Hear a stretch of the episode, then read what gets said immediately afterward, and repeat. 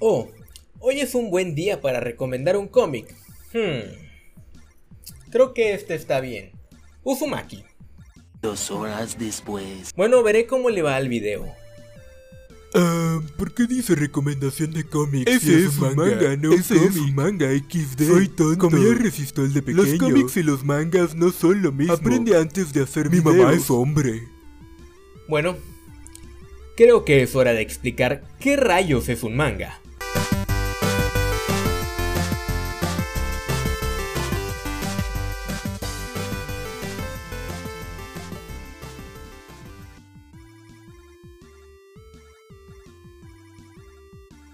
He tenido muchos comentarios como estos siempre que hablo de mangas o recomiendo mangas, todos tradicionalmente por otaku sin que hacer. Siempre es lo mismo. Se sorprenden de que alguien que generalmente habla de cómics mencione un manga o de repente hable de mangas y se quedan como, oh, ¿por qué hablas de mangas? Si tú hablas de cómics, eso está prohibido. Y pues es una tontería. Al final de cuentas los mangas son los cómics tradicionales japoneses, solo que allá se les llama manga, así como en occidente los llaman cómics, en Francia los llaman bande dessinée, en España eran conocidos como tebeos y pues así cada quien decide llamarlos a como se les dé su gana. Y ahora me dirán, sí Valder, pero hay reglas que el manga sigue y que lo diferencian del cómic, por lo tanto son dos cosas diferentes. Y si piensas eso, déjame decirte que estás mal, muy mal. Sí, se diferencian por ciertas cuestiones que ahora vamos a analizar, pero en esencia son lo mismo. Es un estilo narrativo que se sirve de dibujos, globos de diálogo y textos con una secuencia de viñetas, pero no hay que ser un erudito para darte cuenta de ello. O sea, en conclusión es narrativa gráfica. Pero como sé que esta respuesta no los va a satisfacer, he preparado este video en donde ahondaremos a fondo en el manga. Veremos su historia, características y algunos datos interesantes de una de las ramas del cómic más exitosas de la historia y a nivel mundial. Y sí, lo llamé rama del cómic porque antes de explicar qué es un manga tenemos que irnos a la definición de cómic. Un cómic es definido como un medio para expresar ideas mediante el uso de imágenes regularmente acompañados de textos u otra información visual empleando el uso de viñetas. El cómic en conclusión engloba todo tipo de narración visual que cumpla con estos requisitos. Pensarás entonces que el cómic es una parte de la narrativa gráfica y el manga es otra, pero no. No estamos hablando de cosas diferentes. La narrativa gráfica en sí es el expresar una idea combinando imágenes y textos. Aquí pensarás que solo los cómics cumplen con este requisito, pero no. Aquí se engloban también otros dos tipos de narración que cumplen con estas reglas, las infografías como las que encuentras en sitios como Pictoline o a veces en los periódicos y los álbumes gráficos, que son usualmente el método que se utiliza en los libros para niños menores de 6 años, o sea, los típicos libritos que leías de pequeño en el que cada página era un dibujo acompañado de un texto breve. Las infografías, los álbumes gráficos y los cómics conforman así lo que se conoce como narrativa gráfica. Así que vemos que cómic y narrativa gráfica no son sinónimos, sino que el primero es un derivado del segundo. Ahora sí ya entendemos mejor por qué el cómic y el manga son básicamente lo mismo. Regresando a la definición del cómic, pues ya dije el significado de la palabra, por lo que no importa cómo lo llames, manga, cómic, narrativa gráfica, fumetti, tebeo, mangua, bande de cine, historieta, tira cómica, todas esas palabras que definen un estilo en realidad pertenecen a lo mismo. Solo que las empresas estadounidenses comenzaron a popularizar el término por los nombres de sus marcas, lo cual era una manera en que las editoriales demostraban que se dedicaban a crear cómics. Por lo que si pensaste alguna vez que los cómics eran exclusivos de Estados Unidos, pues eso es porque Marvel Comics, DC Comics y otras empresas como Archie Comics, Image Comics o Dark Horse Comics pues utilizaron esta palabra y la agregaron al nombre de sus empresas o editoriales. Tal vez sin saberlo se apropiaron de la palabra, algo que no sería nada bueno ya que hemos visto cómo los gringos se han apropiado de otras palabras como el gentilicio americano, aunque sabemos que no son los únicos americanos en el mundo, pero bueno, ya está la explicación de que Estados Unidos de América y bla bla bla, pero bueno, no nos vamos a meter en detalles ahorita de eso. Solamente sabemos que se han apropiado de algunas palabras y pues se apropiaron de la palabra cómic. Aunque no es exclusivo de ellos. Pero la palabra manga apareció desde hace mucho tiempo, de hecho se remonta al siglo XVIII. Y sí, ya vamos a comenzar a hablar de lleno sobre el manga porque ya sé que se me están desesperando, pero era necesario dar este contexto antes. Y sí, se la comen sin pretexto sobre todo los que criticaban cada que hablaba de mangas. Bueno, solo ellos. ¡Ya cómete la maldita naranja! Bueno, ya vamos allá. A como mencioné, el manga se definió sin querer en el siglo XVIII, más específicamente en 1790 cuando comenzaron a llegar personas de Occidente a Japón, y este estilo para contar historias característico ganó popularidad allá. El manga era conocido por juntar dos tradiciones, el arte gráfico tradicional japonés y las historietas occidentales. Así que sí, el manga nació en parte gracias a las historietas que ya se hacían al otro lado del mundo. Lo interesante es que el arte gráfico japonés ya contaba con historias de manera similar apareciendo en el siglo XI, y el cómic tuvo su gran auge hasta entrando el siglo XIX. Sin embargo, para cuando llegó a Japón ya llevaba unos años existiendo gracias a la prensa. Todos hemos visto viñetas donde se burlan de los políticos y de la sociedad actual. Bueno, pues eso no es nada nuevo, y de hecho es que de ahí nacieron los primeros trabajos de lo que más tarde se iría perfeccionando hasta lo que conocemos hoy.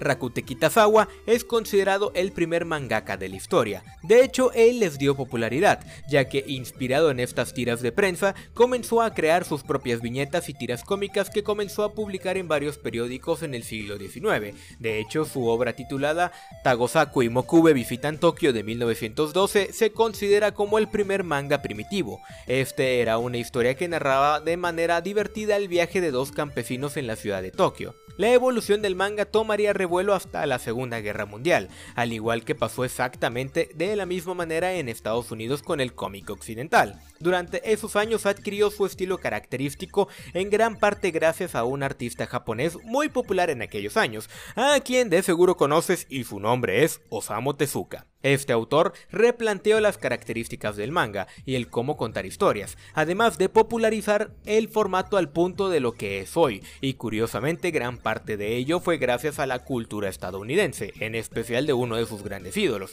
Walt Disney. Pero si quieren saber más del llamado Kami del manga, pues tenemos un video entero hablando de él que puedes ver al terminar este video. Pero a todo esto, ¿de dónde surgió la palabra manga?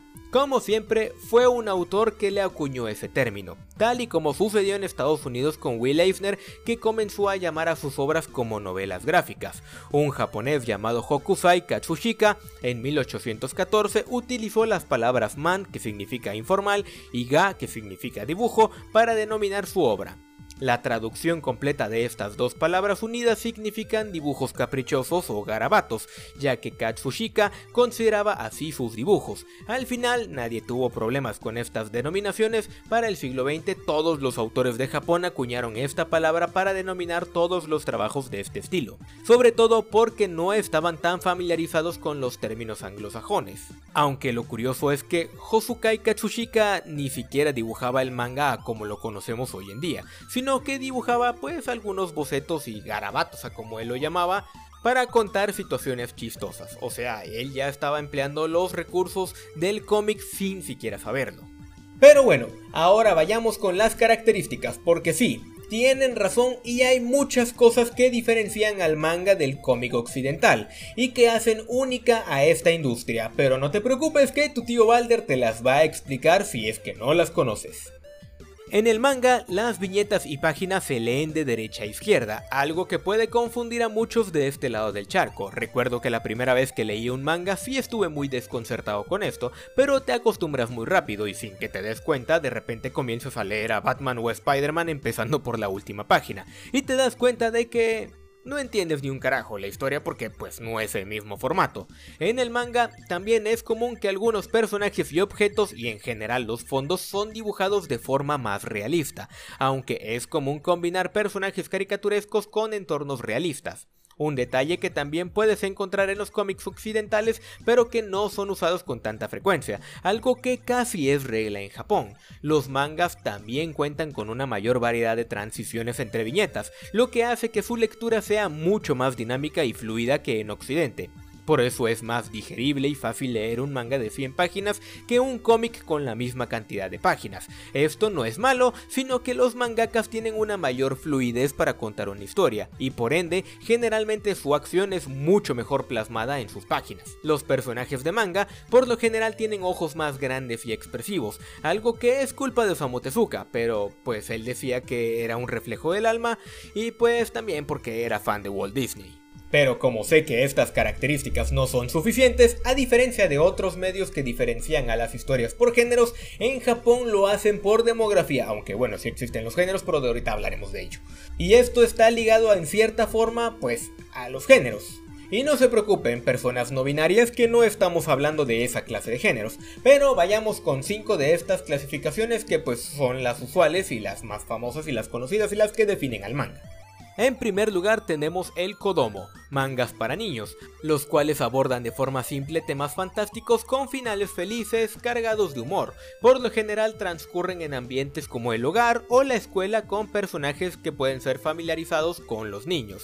Un ejemplo de ello puede ser Hamtaro o el más conocido de todos, Doraemon. Después tenemos el Shoujo, libros mangas con narrativa amorosa cargadas de sensibilidad y humor dirigidas a mujeres adolescentes y jóvenes adultas. Las protagonistas de este tipo de mangas suelen tener una edad parecida a la de sus lectoras. Un ejemplo muy grande de este es Candy Candy. Después tenemos al que puede ser la clasificación más popular del manga, el shonen, dirigido a un público varón adolescente y jóvenes adultos. Posiblemente se trate del tipo de manga más popular contando con un público consumidor más elevado. Sus personajes suelen ser jóvenes con carisma y las características del manga de este estilo se relacionan con tramas llenas de acción y un poco de humor. Un ejemplo de ello pues son casi cualquier manga que se te venga a la mente, Dragon Ball, One Piece, Naruto y pues un largo etcétera. En cuarto lugar tenemos el Josei. Este es un género de manga dirigido a mujeres adultas. Sus historias a comparación del shoujo tienen un enfoque más maduro. Entre las principales características del manga de este tipo se encuentran su abordaje a problemáticas complejas de las relaciones humanas en un entorno pues mucho más maduro y adulto. Un ejemplo de ellos pueden ser los mangas de Paradise Kiss y Honey and Clover. Y finalmente tenemos el Seinen un tipo de manga para hombres adultos. Poseen un amplio catálogo de tramas, incluyendo pero no exceptuando la violencia, política, crítica social e incluso a veces el erotismo. Aquí el argumento es más importante que la acción, lo que lo diferencia muchísimo de shonen. Un ejemplo de ello pueden ser Ghost in the Shell, Akira o Berserk. Y estos solo son los 5 más populares, ya que pues hay géneros, pero investiguenlos por su cuenta para mantener este video family friendly. Y otras notan más 18 como... Entre otros. Ahora, ya para terminar, ¿cuáles son las diferencias entre el manga y el cómic? Algunas pueden ser fáciles de notar, pues son bastante claras como el estilo de dibujo, pero podemos mencionar de nuevo la forma de leerlos de derecha a izquierda. Además, el manga sigue siendo popular en blanco y negro mientras que el cómic occidental, pues aunque no es regla, ya lo usual es que estén a color. Por último, los mangas suelen presentar historias independientes con principio y fin, en cambio los cómics más populares contienen tramas bastante largas, divididas en sagas y continuidades sin contar universos que alargan su vida infinitamente, aunque esto ocurre casi por regla solo con las editoriales más conocidas y viejas como Marvel Comics, DC Comics y Archie, porque sí, muchos olvidan que ese pelirrojo lleva en los cómics más tiempo que Spider-Man. Si bien algunos mangas han explorado el multiverso como Dragon Ball recientemente, lo cierto es que es todavía un sueño ver eso de los universos compartidos, aunque ha habido intentos como el universo de las Clamp. Pero dejando de lado estas diferencias, hay que notar que ambos tienen varias similitudes, como el hecho de contar hechos fantásticos y representar mundos en los que podemos escapar, ficciones con sus propias reglas, con batallas entre el bien y el mal, en el que podemos decidir si apoyar al villano o al héroe y vernos reflejados en esos personajes que tanto nos encantan. Por eso realmente me da mucha pena cuando la gente se pelea entre si es mejor el manga o el cómic, porque aparte de que son la misma cosa, realmente por este pleito es que los amantes del cómic se pierden de muy buenos mangas y viceversa. Siempre he pensado que es mejor tener lo mejor de dos mundos, por eso me encanta tomar Coca-Cola y Pepsi sin distinción. Hoy en día los mangas son muy populares gracias a, como dije, poder transportarte a otros mundos y entretenerte de manera asombrosa con sus historias épicas, personajes entrañables y tramas que aunque puedan no parecer enredadas en un inicio, te llevan de la mano y nunca te sueltan en su historia. Realmente soy un gran fan del manga. Y si quieres algunas cuantas recomendaciones pues tengo muchos videos hablando de mangas, pero ahora tengo una fascinación enorme por Berserk, así que que no muera la costumbre de recomendar Berserk, lean Berserk. Y bueno, aquí terminamos con este video que espero que les haya gustado, hayan disfrutado este pequeño y breve recorrido por el mundo del manga y al igual que deben de leer Berserk, también tienen que leer muchos otros títulos geniales como Death Note, 20th Century Boys, Dragon Ball, One Piece, y todos los títulos que se te vengan a la cabeza. También considera suscribirte a este canal para que las buenas recomendaciones no te falten, no se claven mucho con las opiniones de su servidor y seamos felices. Y hablando de opiniones, es tu turno de comentarme acá abajo cuáles son tus mangas favoritos y cuál me recomiendas leer para que el algoritmo de YouTube me trate muy bien. Un abrazo sin importar que seas un nerd, friki, otaku o ya sabes, alguien normal. Muchas gracias a los miembros gatonautas por hacer posible este contenido y a ti que lo estás viendo y nos sigues de cerca. Síguenos en todas nuestras redes para seguir en contacto. Yo soy Valder. Nos vemos del otro lado de Japón. Con jamón. No, no es cierto, este no tiene jamón.